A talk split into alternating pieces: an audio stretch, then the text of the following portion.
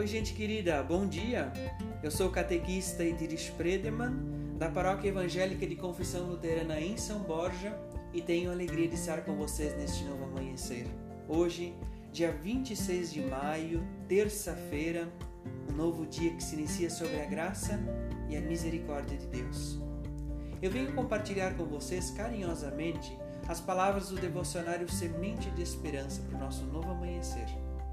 O texto bíblico que quer tocar a nossa mente e o coração, do Evangelho de João, o capítulo 8, o versículo 12, que nos diz: De novo Jesus começou a falar com eles e elas e disse: Eu sou a luz do mundo.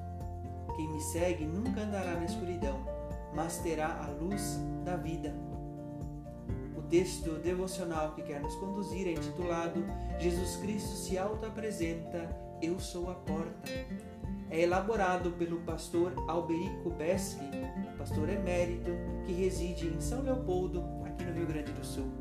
Nos diz assim o pastor Beschi: Nossa vida acontece entre portas, umas fechadas, outras abertas. Abrimos porta para sair da nossa mesmice e entrar em um ambiente diferente. É arriscado, nos causa insegurança e um monte de sentimento.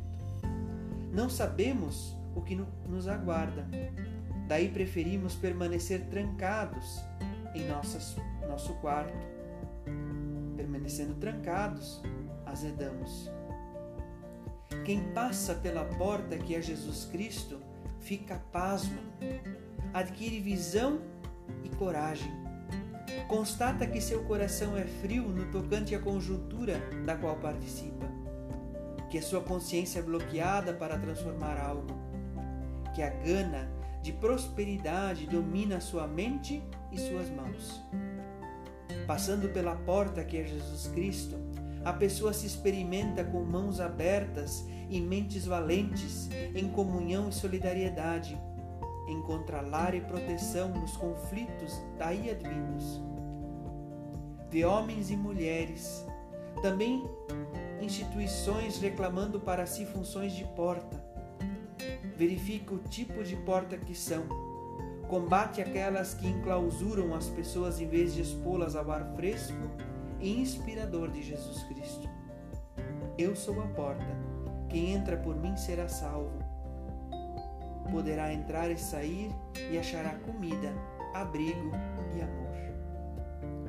Felizes as pessoas que têm fome e sede de fazer a vontade de Deus, porque eles e elas serão plenamente saciados. Que Deus guarde o seu dia, que sobre ti estejam a bênção e a proteção, advindas de Cristo Jesus. Um abençoado dia.